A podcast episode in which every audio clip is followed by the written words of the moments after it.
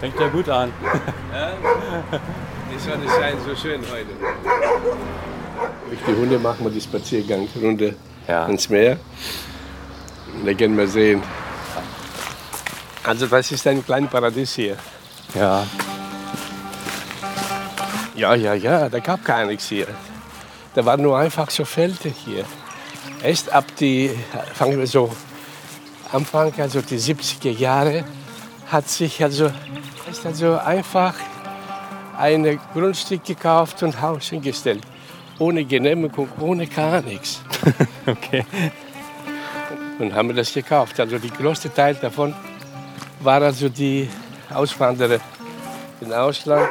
Die haben damit das mit dem Geld, wo die in Deutschland verdient haben, haben die gesagt, im Sommer verbringen wir hier unseren Urlaub, ist nicht weit Meer.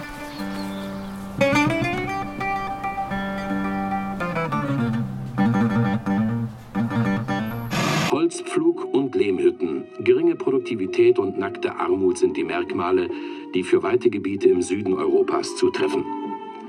Mancherorts liegen die Männer in der Sonne, weil es keine Arbeit für sie gibt. Hier aber hängen an den Werkstoren Tafeln mit der Überschrift Wir stellen ein. Also das diese Schönheit, die Berge und das Wasser von einer Seite. Traumhaft. Ich liebe diese Gegend hier. Also als wir dann hier zusammen rumgelaufen sind oder gejoggt sind unten am Strand entlang und er gesagt hat, schau dir die Berge an, schau dir das an, schau dir dies hier an, habe ich dann als Jugendlicher gedacht, von was redet der, gibt es nicht mal einen Kaffee? Ja? Ja, die anderen. Rückkehr nach Asprovalta. Die Geschichte einer griechischen Gastarbeiterfamilie. Wildschweine gibt's auch. Feature von Rainer Schildberger. Ist traumhaft. Asprovalta. Ein kleiner Küstenort im Norden Griechenlands. Hier bin ich unterwegs mit Pavlos Charitonidis und den Hunden, die ihm zugelaufen sind. Der 78-Jährige lebt nach einem festen Rhythmus. Immer um acht geht er von seinem Haus am Rand der Siedlung hinunter ans Meer. Meistens schwimmt er auch eine Runde. Wie 78 sieht er nicht aus mit seinen gefärbten Haaren und der durchtrainierten Figur. Um diese Jahreszeit sind noch keine Touristen da. Nur ein paar Rentner wohnen ganzjährig hier, wie Pavlos und seine Frau Anatoli. Fast 50 Jahre lebten die beiden in Deutschland, brachten ihre Kinder dort zur Welt, zogen sie groß, bis sie 2013 endgültig zurückkehrten in die alte Heimat. Heute ein bisschen bewölkt, ne? Jeden Morgen schaut Pavlos bei seinem Strandspaziergang nach dem Rechten. Sind die Steine und der Müll schon beseitigt, die der Winter angeschwemmt hat? Plötzlich stehen wir vor einer baufälligen Taverne am Strand. Da hängt ein Schild. Kulturpolitischer Verein. Ja, genau. Und hier der Vorstand. Hier steht Charitonidis Pavlos, Vorsitzender. Ja. Wir haben eine Sitzung jetzt. äh, Was machen wir dieses Jahr? Heißt im Sommer. Also streichen, Strand organisieren. Wir sind Vereinsheim. Jawohl. ist ja lustig. Das ist ja ziemlich deutsch. Ja, guck da hier. Diese Spielplätze haben wir selbst gemacht. Die Bänke da steht sogar ein kleines Schild. Verein Agios Nectarios. hier, das Ganze haben wir sauber gemacht mit äh, einem Nachbar, mit Traktor. Alles wir haben selbst gepflanzt, die ganzen Bäume hier. Ja. Alles. Da vorne sind Toilette, Dusche und alle möglichen, müssen wir das sauber halten. Und hier sehen wir gleich den ersten Müllhaufen. Wenn du in Deutschland sowas machst, du Ja. wirst sofort bestraft. Aber die kommen ja also irgendwie, äh, wo die Leute nicht da sind, einfach wegschmeißen. Die sagen, wir sind nicht also zuständig, die Gemeinde soll das abholen. Und solche Dinge haben die überall hier. Der kleine Müllcontainer, guck mal da. Das sind also alle kaputt. Ich habe also dem Bürgermeister gesagt, Kirsten bringt noch ein paar Container hier. Er sagt, ja, ja, ich bring dir, bis dir das kommt, also, das weiß ich gar nicht. Die sagen, ja, aber wie? Hier gibt es keine Ordnung. Jeder macht, was er will. Siehst du, der Müll stinkt. Oh ja. Was hat er dir rein? Ja, das ist ganz offen. Oh. Brauchst kein Bild machen. Mein Name, Hm? Anatolie. Das heißt Ja. Sonne. Sonne. Sonne. Anatolie kommt der Sonne. Guck mal, da jetzt, die Katze hat ihn rausgenommen. Die 76-Jährige wird von allen nur Tolli genannt. Eine kleine, energiegeladene Frau, Typ rau, aber herzlich. Auch sie macht ihre Morgenrunde durch die Siedlung. Die von der Joghurt, die Beige. Und deswegen die schimpft die Nachbarin. Sie ärgert sich über die Katze, die den Müll aus dem Container geholt hat. Und den Nachbarn, der einfach seine Joghurtbecher da reinschmeißt. Aber sie hat keine Lust mehr, allen hinterherzuräumen. Sie hat Rückenschmerzen. Heute ist mein Kreuz tut weh, aber viel. Pop, pop, pop. Ich nehme kein Tablett. Das ist echt zu stark. Meine also Liebe war Strapaze von Kind. Zu Hause erzählt mir Tolly von ihrer Kindheit. Wie alle Kinder musste auch sie bei der Tabakernte helfen. Weil alle Dorf war so. Alle Dörfer mussten Kinder helfen für Tabak, wenn sie das pflanzt. Oder Japaner, ja. Und äh, von der Schule raus, 14 Jahre, da musste ich im Feld wieder. Mit 14, gleich nachdem sie die Schule abgeschlossen hatte, wurde sie zum Arbeiten aufs Feld geschickt. Weil jede Familie hatte Hühner, jede Familie hatte Schwein, Hühner. Der Pavlos hatte 200 Ziegen. Und Pavlos, erzählt sie, sollte die Ziegen hüten, hatte aber nur Singen und Tanzen im Kopf und nicht aufgepasst. Der muss amüsieren, der muss singen, der muss tanzen.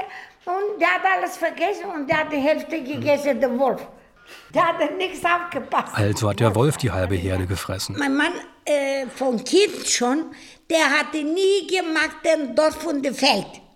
Der wolle äh, in der Stadt, der wolle weg vom Dorf. –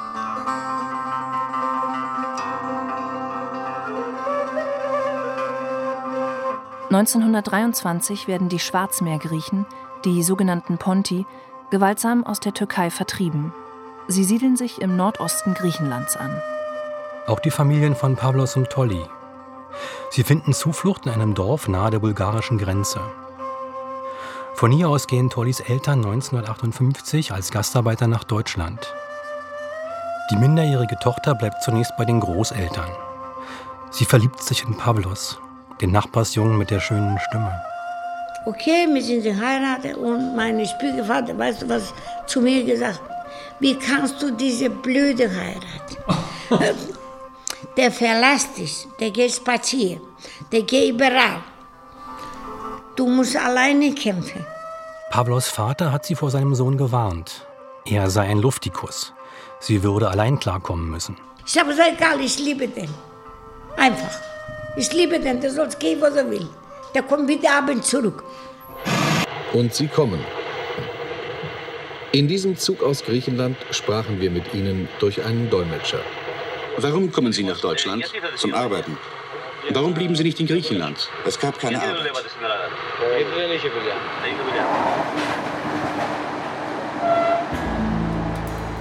Die haben gesagt, da gibt es Arbeit, da gibt es Geld und da sind alle weg. Alle. 1960 schließt die Bundesrepublik ein Anwerbeabkommen mit Griechenland. In Athen und Saloniki werden Anlaufstellen eingerichtet. Die prüfen, ob die Arbeitssuchenden die sogenannte grüne Karte haben, die ihnen absolute Gesundheit attestiert. Sprachkenntnisse sind nicht erforderlich. Ausgestattet mit Arbeitsverträgen geht es in Sonderzügen durch Jugoslawien nach München. Und von dort weiter zu den Betrieben, vor allem nach Köln, Ludwigshafen oder Stuttgart. Pavlos und Tolly heiraten und machen sich im Mai 1964 nach Deutschland auf. Tollys Eltern haben ihnen befristete Verträge bei Fabriken in Rüsselsheim besorgt. Sie soll zur Kunstfaserfabrik Glanzstoff, Pavlos kann bei Opel anfangen. Drei Tage dauert die Reise mit Pferdefuhrwerk, Bus und schließlich der Bahn.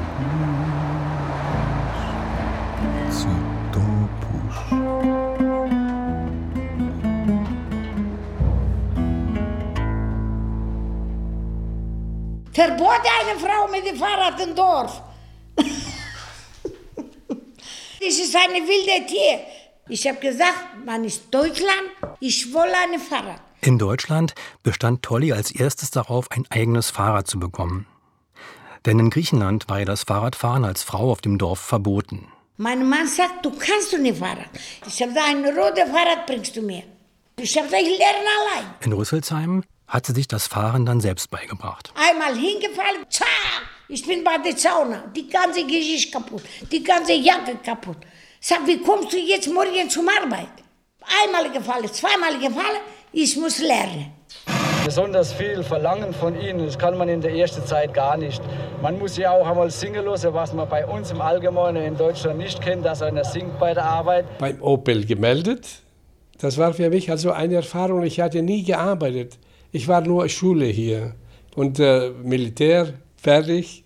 Da war nur Licht von Gebäude. So weit wie dein Auge sieht, nur Autos, Autos. Also erstmal, du musst suchen, wo dein Platz ist. Ich glaube, 60 Portale gab rundherum auf dem äh, Werk. Meine Stimme, ich bin immer laut. Ich wolle das nicht schreien. Tolly weiß, dass sie laut ist. Das Schreien hat sie sich in den Fabriken angewöhnt. Und dann komme ich Gummifabrik. Die Presse, bumm, Aber immer ein Höllenlärm. bumm. Deswegen mein Ohr kaputt. Ich habe Akustik. Ich, Hörgerät. ja, Hörge. Und der macht immer. Aber ich mag das nicht gerne, weil meine Nerven gehen kaputt. Gewöhnt, in frischer Luft und nach eigenem zeitlichen Ermessen zu arbeiten, steht der Gastarbeiter von heute auf morgen vor der Notwendigkeit, ein zeitlich genau geregeltes und voll ausgefülltes Arbeitspensum zu bewältigen. Das war Karosseriebau. Jede, eine links, eine rechts. Und wenn die äh, Schweißpunkte fertig waren, wir waren zwei Leute, Karosserie genommen, haben wir ein paar Meter bei der nächsten Band geschoben.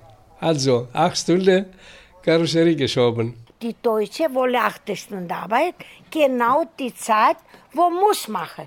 Aber mir, ich, ich habe mit fünf Stunden, habe ich meinen Akkord gemacht. Die Deutschen hätten sich immer genau an die acht Stunden Arbeitszeit gehalten. Aber sie war oft schon früher fertig und ist dann spazieren gegangen. Einer hat mich verraten. Die Tolle macht immer spazieren. Eine Arbeitskollegin habe sie beim Chef verpfiffen. Der Ich sagte weiß, dann, du kannst alles machen, bitte. nur nicht herumlaufen. Gehst du nicht spazieren? Die Arbeitskräfte äh, können die Maschinenarbeit nicht. Bleibst du in der Maschine, nimm dein Buch, machst du egal, was du willst. Sie können auch nicht, dass sie nur den ganzen Tag an der Maschine sich festlegen müssen. Aber du gehst nie von der Stulle weg. Oh. Mein nächster Wagen, ein Rekord. Das ist Fahrkomfort. Alles einsteigen, Tolles Auto, was? und der große Kofferraum. Mhm. Ja, der Rekord, wirklich ein guter Wagen.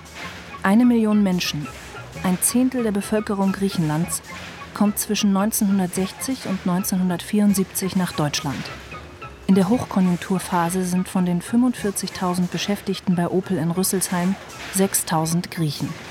Sie wohnen, nach Geschlechtern getrennt, in betriebseigenen Baracken. Oder wie Pavlos und Tolly in einer gemeinsamen Wohnung. Mit den Eltern auf engstem Raum.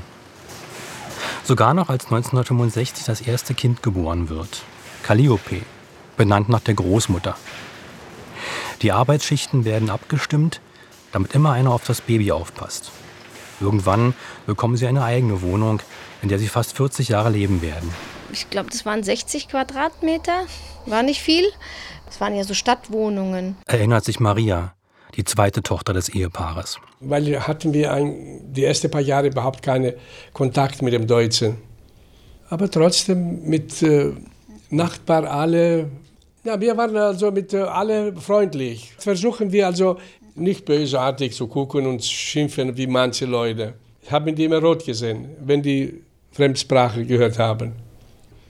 Für mich war eigentlich also äh, kein Problem, weil ich war noch jung, die ganze Woche gearbeitet, Montag bis äh, Freitag, manchmal Samstag, Überstunde, alle mögliche.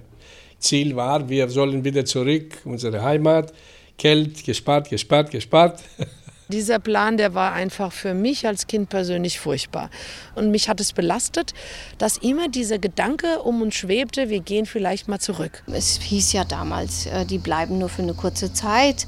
Soll man sich jetzt da mit denen zusammensetzen und so? Also als Kind hatte ich da jetzt nicht das Gefühl, dass wir ähm, gewollt waren. Und da ist man ja automatisch draußen mit den Kindern am Spielen. Und für uns Kinder, muss ich sagen, hat das überhaupt keine Rolle gespielt, wer oder was wir sind. Bin der Petro. Bin auch der jüngste von den drei Geschwistern.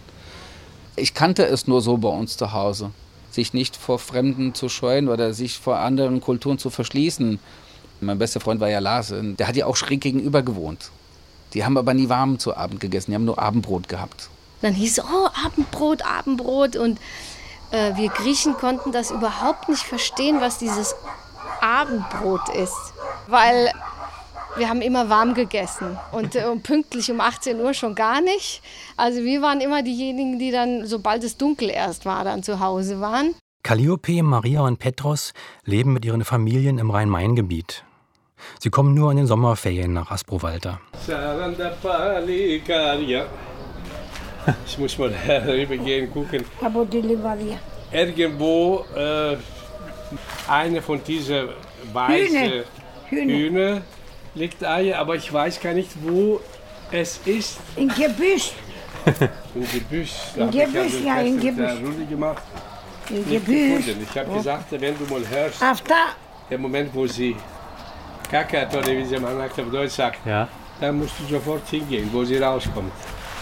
Ja, ja. Wir können doch mal rübergehen, oder willst du mal gucken? Ja, ja, geh doch hin. Es sind so viele Hühner. Was legen die für Eier? Braun, weiß? Weiß. Äh, und äh, die größte Teil davon sind kleine. Und einmal habe ich zwölf Stück dahin gefunden. Warum hast du überhaupt Hühner? Aus äh, Spaß. Eigentlich äh, nicht äh, wegen, also nur die Eier, sondern ich erinnere mich also meine Kindheit. Da habe ich immer meine Mama, meinen Papa gesehen. Morgens haben die gefuttert. Und besonders, wenn jetzt die Kinder, Engelchen kommen, Die finden es natürlich auch gut. die finden das Äh. bestimmt mit Sicherheit nicht nur gut, sondern also wo sollen die das also sehen? Die schmecken eigentlich sehr gut. Also ich esse das gerne. Da, Ich kann mich ganz genau erinnern, mit was für Neugierde ich diese Sprache aufgesogen habe, dass ich, als ich den Kindergarten verlassen hatte, schon komplett schreiben, lesen konnte, deutsche Lieder äh, singen konnte. Da hatte ich einen Vorsprung gehabt. Der hat mich natürlich äh, ein bisschen selbstsicher gemacht, ja. Ich habe durch diese Leistung überbrückt, dass ich als Außenseiter gesehen wurde. Nur wenn man einen der etwas dunkelhäutigeren Männer anspricht, kann es sein, dass er die Antwort schuldig bleibt.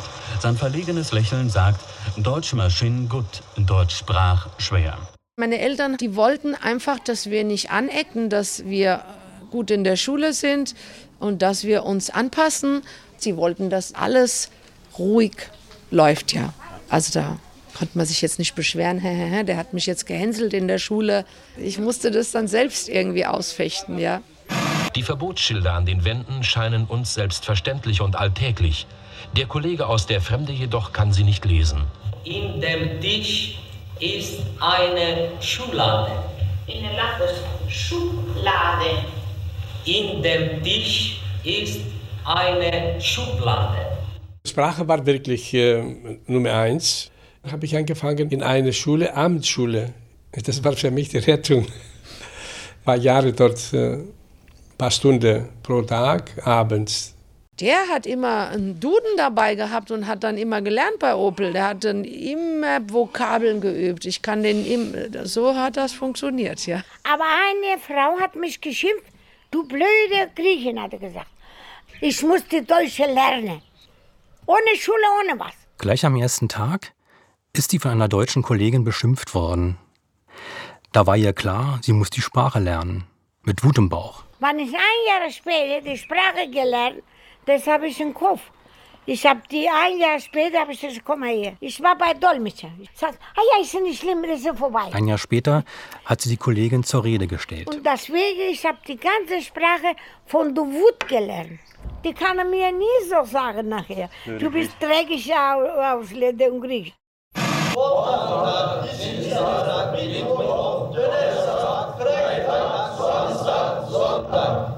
Damals, wie ich also in der Gymnasium äh, wollte ich unbedingt also Journalist oder Rechtsanwalt werden.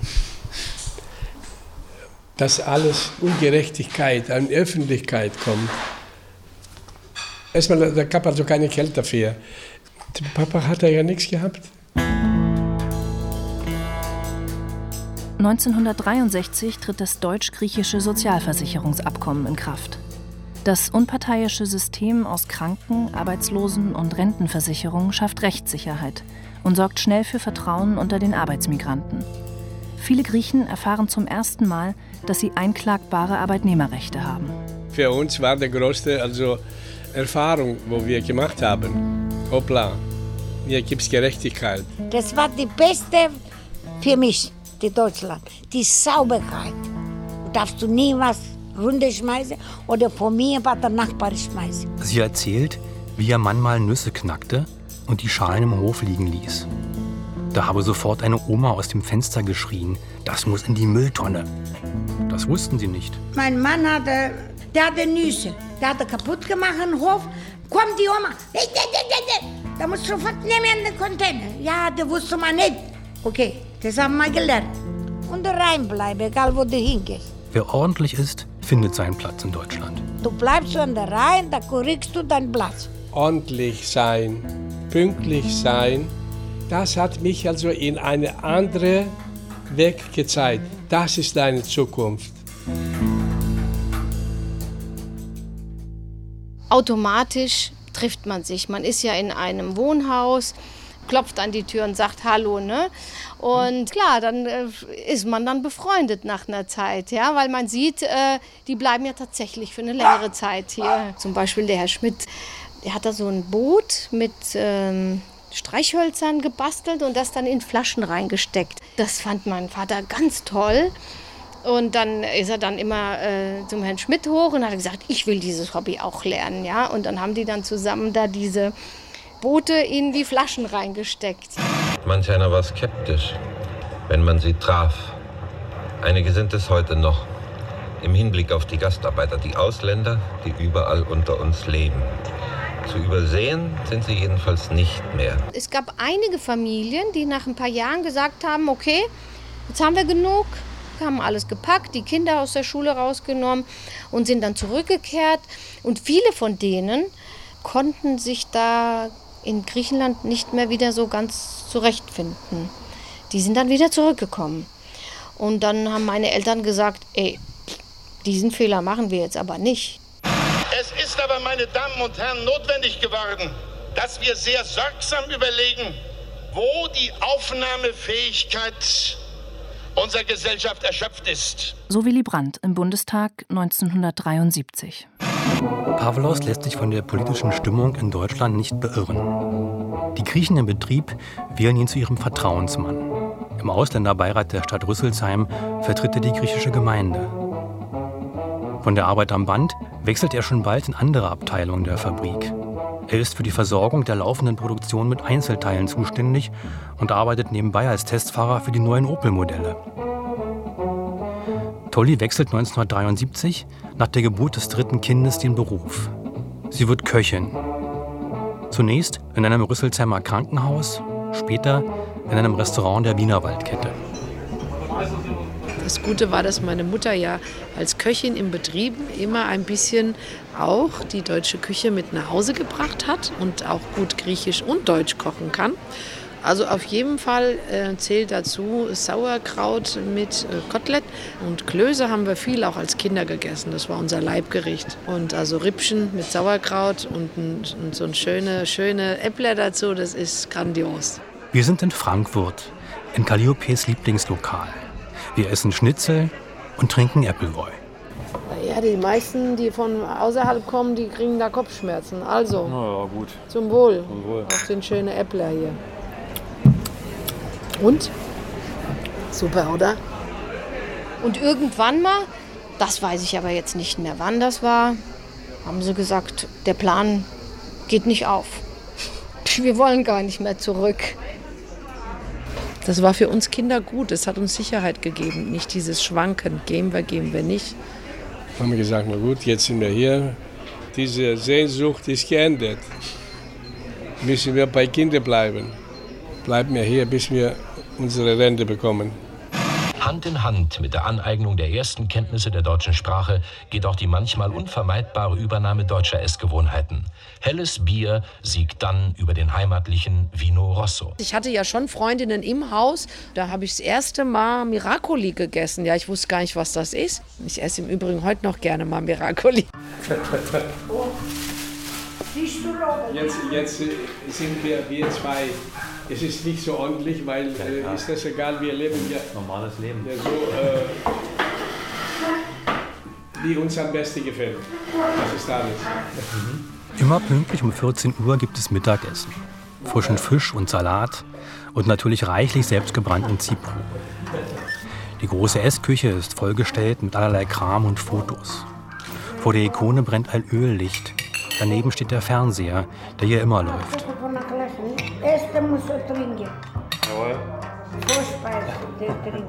Jeder kam zu uns zu Besuch, aber wir durften weniger zu den deutschen Kindern ins Haus gehen. Bei den Deutschen war es, ich habe geklingelt und dann haben die gesagt, ja, Moment, der Udo oder der Uwe kommt jetzt runter. Ich glaube, die Deutschen haben das nicht gekannt, dass man die Türen öffnet, dass jeder da spielen kann. Bei uns gab es immer was zum Essen, ja. Der Uwe, unser Nachbar, hat auch gesagt, oh Maria, bei euch gab es immer das beste Essen, ja. Deshalb haben wir auch öfters bei euch immer geklingelt. Der Fisch, wie heißt der? Mor Murmura. Murmura. Marmora. Also Murmura. Murmura, Murmura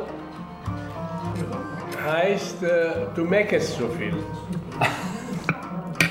Wenn zwei nicht äh, miteinander verständigen können, dann murmurischen Leute. Also, Und mein Vater hat auch gleich zu Beginn mit seinem ersten Geld hier ein Häuschen gekauft in Aspro-Valta. Und wir hatten die langen, langen Urlaube in Griechenland. Es war wieder eine andere Welt. Wir kamen dann, haben Adidas-Schuhe oder so angehabt und so weiter. Und die Kinder haben uns sehr bewundert. Die haben gesagt, Mensch, so teure Schuhe habt ihr an. Äh. Und wie wir zurückgekommen sind, habe ich gesagt, mein Gott, was sind das für Menschen hier? Die, die, uns vergesse ich nicht. Also ein, meine Tochter hat sie Eis gekauft und da hat sie also auf der Hand einen Zettel Papier hat sie. Die wollte, sucht sie auf dem Ort eine kleine Müllcontainer oder Müll. Und da sagte eine Opa, ach, schmeiß doch runter. er. Das war also für uns ganz, ganz interessant. Also solche Dinge, wo in Deutschland das verboten.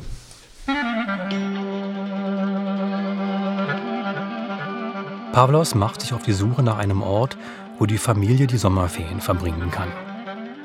Zurück in das Dorf seiner Kindheit will er nicht. Er will ans Meer. Entdeckt Aspro-Valta und baut. 1975 das erste Haus und später ein zweites, um mehr Platz zu haben. 1986 sogar eine Pension mit zehn Zimmern, vorwiegend für deutsche Touristen. Von nun an lebt das Ehepaar im Sommer getrennte Leben. Tolly betreibt von Mai bis Oktober die Pension, Pavlos steigt bei Opel zum Abteilungsleiter auf und wird sogar Betriebsrat. Nur in den Ferien kommt er nach Griechenland, denn dann hat die Fabrik vier Wochen zu, weil die halbe Belegschaft zurück in den Süden will. Ich muss was erzählen jetzt. Vor ein paar Stunden. Ich schimpfe mit deinem Nachbarn. Aha, du schimpfst mit deinem Nachbarn und dann? Aber Weiter? wie? Ich rein von ihr. Wie blöd. Und dann? Was passiert?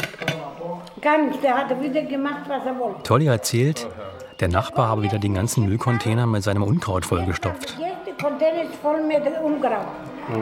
Wo ist die Ordnungsamt? Typisch griechisch. Ganz klar, die schimpft dann immer bloß die Plastikflaschen nicht in den normalen Müll und die Dosen, ja, das ist ja Aluminium, das muss schön getrennt werden und ja, meine Mutter ist auch bei sehr vielen Dingen deutsch. Das suche ich die deutsche Gesetze hier.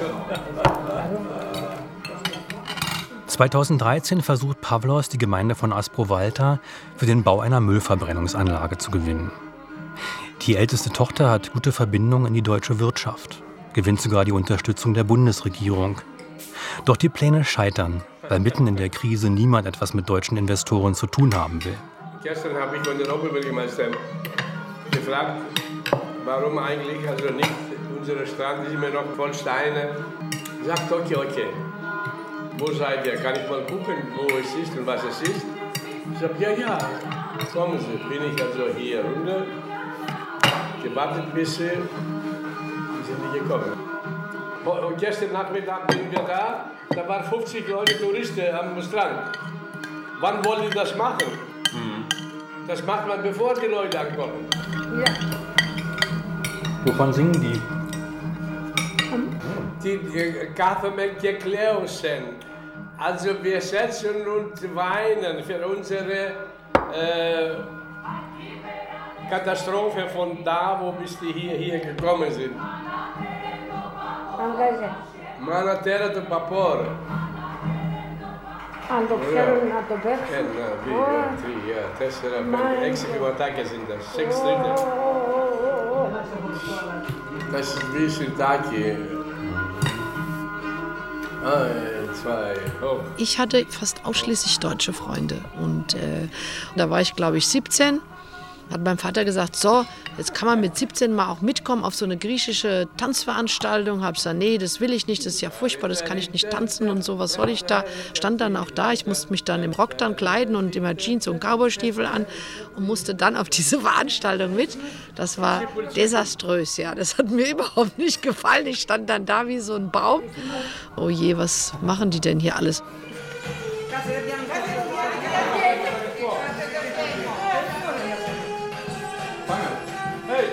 Haben wir so griechische Gemeinde, griechische Verein gegründet und dann langsam griechische Schule. Und da wächst also dieses griechische Gefühl immer. Und ich habe festgestellt, die Griechen im Ausland lieben sich viel mehr als hier, wo die leben. Weil uns fehlt ja diese Heimat, diese Sehnsucht nach Heimat trägst du immer in dein Herz.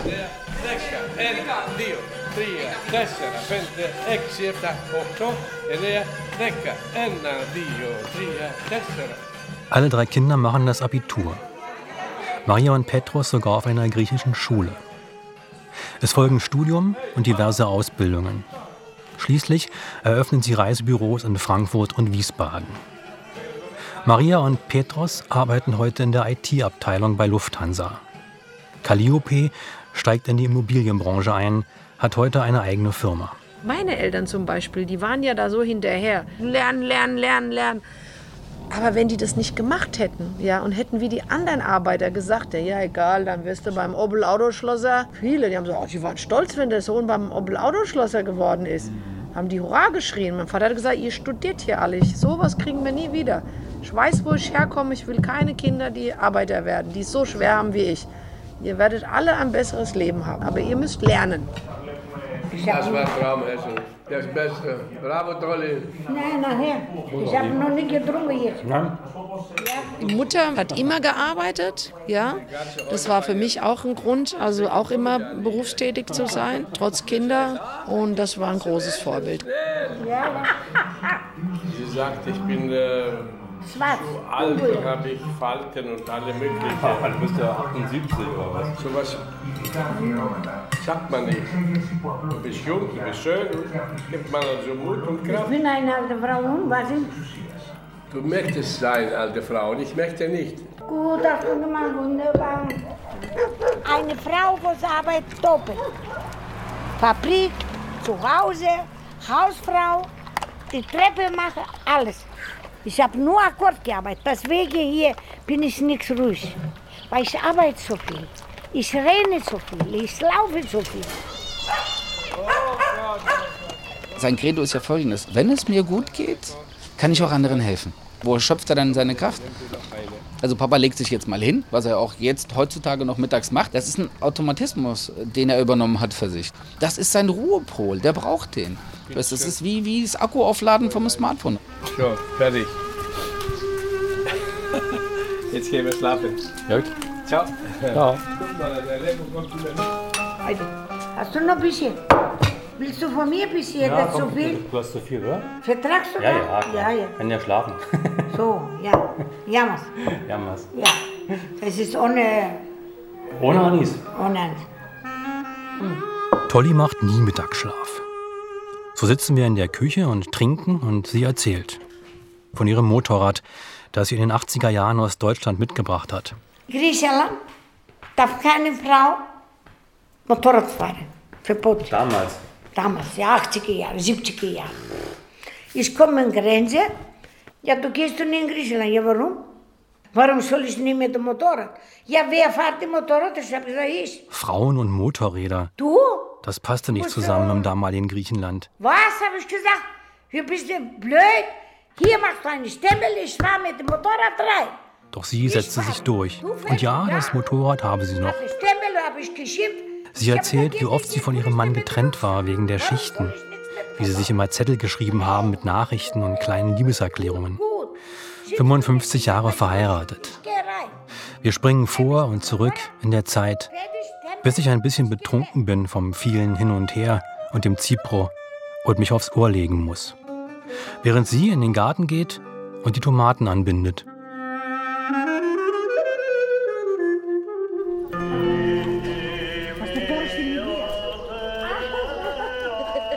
Mit der Rente beginnt für Pavlos und Tolly die schrittweise Rückkehr nach Asprovalta. Zunächst pendeln sie, leben sechs Monate in Griechenland, sechs Monate bei den Kindern in Deutschland. Später nur noch für drei Monate. Vor allem, um Ostern mit der Familie zu feiern und Arzttermine wahrzunehmen. 2013 ziehen sie ganz zurück nach Asprovalta. Wir kannten das, dass wir sonntags alle zusammen essen, uns uns treffen und der Familienhalt war da und dann plötzlich waren sie weg. Ja, das war wie so eine, ein Schock. Die Kinder, ah, komm zu mir, Mama, ich habe viel Platz. Aber ich will meinen Raum. Die gehen alle in die Schule, die gehen alle in Arbeit. Was soll ich da machen? Nach so vielen Jahren, wo sie arbeiten. Irgendwann wurde es ihr zu eng und zu langweilig bei den Kindern, weil tagsüber immer alle weg waren. Ich habe zwei Hunde. Und jetzt hier lasse ich frei, wenn sie wollen rausgehen, wenn sie wollen reingehen. Das ist die Freiheit. Sie muss was zu tun haben. Das ist meine Wohnung. Und sie braucht ihren Ich Freiraum. mache, was ich will. Ich kann ohne Pullover, ich kann ohne Hose laufen. Ja, Ich kann mir vorstellen, dass es für meine Mutter eine sehr schwere Zeit war, uns zu verlassen in Deutschland. Ihre Enkelkinder sind alle dort. Für eine Oma mit Sicherheit nicht einfach. Die Gesundheit gehe vor, sagt Tolly. Und in Deutschland ist ihr irgendwann das feuchte Klima nicht mehr bekommen. Dauernd Arztbesuche, Krankenhaus. ich wolle leben. Meine Gesundheit, erste. Weil in Deutschland habe ich jede Woche äh, Krankenhaus Wasser, das und das. Ist es nass, ist es schwer Klima und immer zum Arzt, immer zum Internist. Ich kann das nicht mehr. Ich habe gesagt, ich sterbe hier mit Lungenentzündung. Was hat er für Versicherungen eigentlich? Hallo, guten Tag aus Griechenland, Hellenic Silverstar, Deutscher Griechischer Verein, Rückkehrverein. Wir haben einen Brief geschickt am 16.02. Weil die Frau ist hier, wir wollen ja die Frau helfen. Nee, sie ist hier, passen Sie auf. Sie ist also in Griechenland und wir benötigen unbedingt also diese Epsilon 121.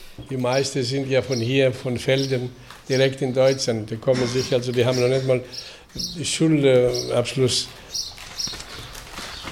Bekommen die einen Brief. Was steht hier, Herr Pavlos? Ich kann das nicht lesen. Nummer eins Problem, Rente, Krankenversicherung und das äh, Wichtigste von allem ist also eine Stempel Lebensbescheinigung. Das heißt also, die Leute leben hier und irgendwie einmal im Jahr verlangen die Renteabteilung, lebst du noch, bist du da, eine Stempel.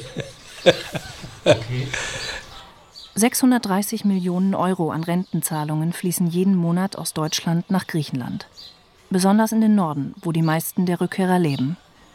Oft haben diese Schwierigkeiten mit dem Ausfüllen der Anträge. Die eigenen Behörden sind überfordert. Deswegen helfen ihnen Rentner wie Pavlos. Ja, das haben wir einen Brief geschickt, deswegen steht das drauf.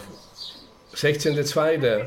Sie haben extra einen Verein gegründet, nennen sich Hellenic Silver Stars. Okay, allgemeine Baden-Württemberger AOK haben haben wir drauf geschrieben. Ja, ja, bitte, bitte. Zweimal in der Woche beraten sie in einem kleinen Büro im Rathaus ihre Landsleute. Das Büro ist die Anlaufstelle für die gesamte Region. Anfangs begegnete man den Silver Stars mit offener Ablehnung, weil der Verein mit deutscher Unterstützung ins Leben gerufen wurde und eine deutsche und eine griechische Fahne im Vereinslogo hat. Vor allem aber, weil die Rückkehrer über sichere Renten und Zugang zu einer funktionierenden medizinischen Versorgung verfügen, während die, die nie in Deutschland waren, permanente Rentenkürzungen und ein marodes medizinisches System ertragen müssen. Das ist also unsere tägliche Arbeit. Am Anfang hatten wir auch Probleme mit Angestellten auf dem Magistrat. Was wollen die hier als Deutsche? Ich erlebe das also oft und täglich, egal wo du hinkommst, in eine Kneipe oder in einen Café. Was macht ihr denn da hier? Geht er wieder zurück, wenn er euch nicht gefällt? Neid, oh, aggressiv. Wir leben damit, wir kennen die Leute, machen wir Bogen, wenn wir sowas hören. Aber trotzdem versuchen wir miteinander zusammenzuleben. Natürlich sagen die auch, komm Pablo, du hast doch Geld, ja, aber ich glaube nicht, dass das jetzt so ernst gemeint ist. Also die wissen ja, der hat ja über 45 Jahre lang in Deutschland gearbeitet. Also er hat es ja jetzt nicht geschenkt bekommen. Ich habe es äh, gelernt, äh, muss ich vorsichtig sein. Lass der denken, was er will. Mir ist egal. Ich mache das, was ich für richtig halte. Also manchmal du, bist, du spielst eine Rolle, wo dir nicht gefällt. Mhm. Und das musst du die Rolle spielen. Wenn du was brauchst, also braucht ein bisschen Diplomatie. Sie wissen jetzt auch, wo können Sie deutsch sein und wo nicht. Wenn mein Vater sich verabredet und da sagt der eine, wir treffen uns um sechs, dann äh, weiß er, dass er nicht um Punkt sechs da sein muss, weil der andere auch nicht um sechs kommt. In Deutschland wird er das aber nicht machen. Mhm. Also hat er da gesagt, okay, wir sind hier in Griechenland, ich werde nicht pünktlich um sechs da sein. Ja, hallo? Ja. Also, die Gesetzeslage bei uns ist folgendermaßen. Diese E121 hat nur einen Anspruch, wenn sie uns einen Versuch nach Griechenland gemeldet hat. Ich war 17, wo ich habe gegangen in Deutschland. Ich habe mir 17. Und meine Freunde ist alles da. Und da ist viel schwer für mich. Warum mein Mann will in Griechenland leben für immer? Was soll ich machen? Soll ich lassen? Versuchen wir uns über Stuttgart. Also geben Sie mir Telefonnummer, den Zuständigen. Meine erste Heimat ist in Deutschland. Weiß nicht warum. Mein Herz ist immer da. Ich sage zu meinem Mann, zwei Jahre noch, dann gehe ich für immer in Deutschland wieder. Ja, ja. Kinder und Haus und meine Enkelkinder ist auch da. Ja. Wenn Sie das Datum von Geburtsdatum sehen und ich brauche unbedingt diesen Antrag also von Also, ich gebe Ihnen jetzt erstmal die Kollegin, können Sie das nochmal mit der Dame besprechen. Ganz kleinen Moment bitte. Ja, ja, okay, okay, okay, okay. Ciao. Ciao, vielen Dank. Und was meinst du jetzt, was machen wir jetzt? Du müsstest jetzt nochmal bei dieser Nummer anrufen, die sie dir genannt haben. Pass mal auf, pass mal auf folgendes. Ja, ja, pass mal auf folgendes. Sie hat uns die Telefonnummer. Also du weißt also alles. Du bist also von dem oh Gott, ja. deutsche-griechischen ja. Rückkehrverein. Mhm, okay. Du kannst mit der Dame sprechen. Also hier, Parasidou, mal sehen, was sie uns sagt. Okay. Also, du bist also eine Genie, du bist eine Deutsche. Mal sehen, was du jetzt rausmachen kannst. Ich fühle mich unwohl in der Rolle des Deutschen, der schon wissen wird, wie man mit den Behörden spricht. Aber ich kann jetzt nicht kneifen. Die alte Frau nickt mir freundlich zu. Sie versteht ja jedes Wort. Ja, ähm, mein Name ist Schildberger, ich rufe aus Griechenland an. Und tatsächlich um habe ich schnell den verbindlichen Tonfall drauf. Parasido soll ich Ihnen mal die Nummer geben. Die, Pavlos ähm, hat inzwischen Kaffee gemacht. Sie kann also mit ihrer AOK-Karte nicht zum Arzt gehen hier in Griechenland und sie muss erstmal jetzt. Sie braucht ein Formular E121. Wenn ich dann halt hier bin, ja, ich bin auch nur Gast in diesem Land. Ich spreche Griechisch und ich trinke meinen Kaffee genauso wie die Griechen und ich kann äh, die Tänze, die sie können, aber ich äh, bin jemand, der aus Deutschland kommt. Ich komme im Grunde genommen aus einem komplett anderen Kulturkreis. Und wenn ich hier an der Kreuzung stehe und sage rechts vor links, haben wir ein Problem, weil dann kommt es zum Unfall. Also muss ich mich hier entsprechend umstellen. Ich muss dann halt das einfach ablegen. Ich will es auch gar nicht ablegen. Es ist ja das, was mich ja im Grunde genommen äh, in Deutschland zu dem gemacht hat, was ich bin. Ich habe die doppelte Staatsbürgerschaft. Meine Kinder haben die auch. Ja, also ich meine, wir leben in Deutschland, wir arbeiten dort. Wir hatten ja noch nie diese Vorstellung, dass wir zurückkommen, weil wir ja nie hier waren. Die Kinder haben Deutsch-Griechen geheiratet. Das hat sich so ergeben, weil man sich in der griechischen Community oder auch an der Uni über den Weg lief, Gemeinsamkeiten feststellte, die Sprache, der familiäre Hintergrund, die Art zu kommunizieren, nicht zuletzt die religiöse Bindung, ein Stück Zugehörigkeit zur Tradition. Alle heirateten griechisch-orthodox und wählten doch moderne Partner, die wie sie selbst in Deutschland sozialisiert wurden. In den eigenen Familien wird überwiegend Deutsch gesprochen. Die sind Griechen, alle. Die sprechen perfekt Deutsch. Aber die fühlen sich Griechen, weil hier kommen immer auf den Urlaub. Meine Kinder überhaupt nichts sagen, sind sie Deutsch. Enkelkinder auch. Wenn eine fragt, du bist Deutsch? Nein, ich bin Griechen. So sagen die, ja, stark. Ich bin Griechen. Ich wundere mich auch manchmal. Also wenn ich schon lande, äh, spüre ich natürlich die Sonne, die Wärme, das helle Blau.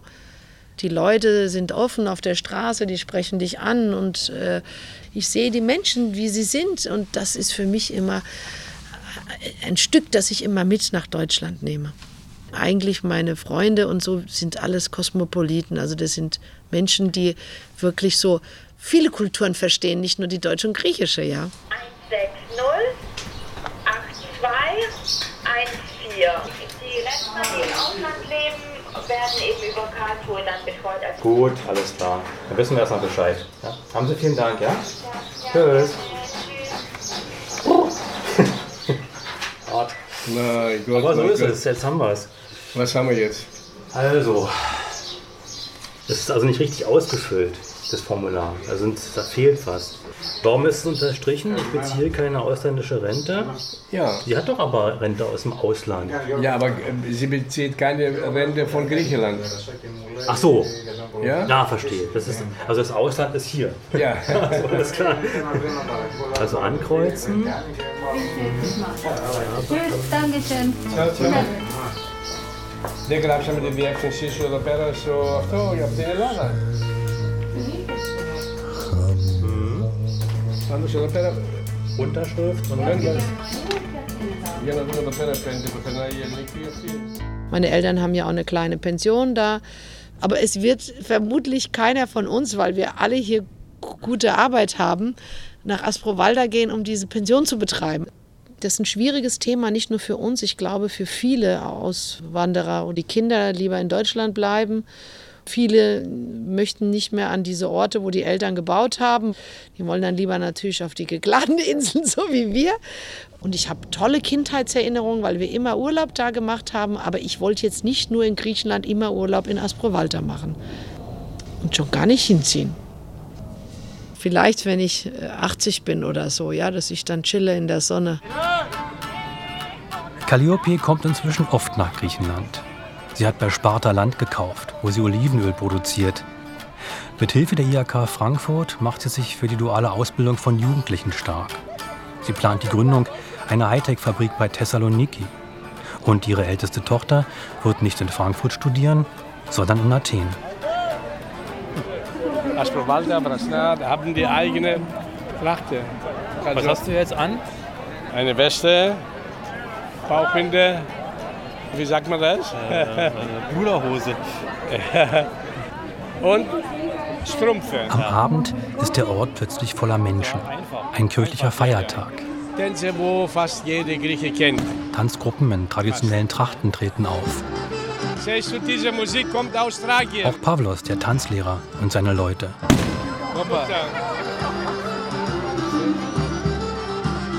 Das sind Spezialisten. Ich glaube, da kann die Griechen keiner schlagen.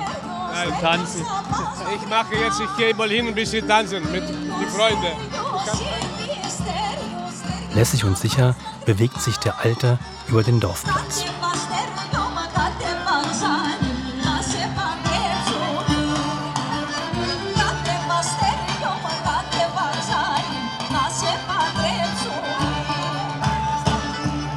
Hast du Fragen? Wie fühlst du dich? Ich bin müde. Ich habe also, du weißt, so viele Stunden probieren und alle mögliche. Also das kann man nicht sagen. Äh, ich bin noch fit. Vielleicht können wir noch ein bisschen tanzen, aber nach Hause nachher. Jetzt ist Musik für alle. Und Pavlos geht und reiht sich irgendwo ein und verschwindet in der Menge, die sich umeinander dreht und wiegt. Bis weit nach Mitternacht tanzt er zur tragischen Musik, die ihn seine Müdigkeit und sein Alter vergessen lässt. Betrachte ich mal so, hey Pablo, du hast so vieles erlebt, von da bis da. So viele positive. Deswegen diese positive möchte ich also nochmal erleben. Neu, also wie ich damals war.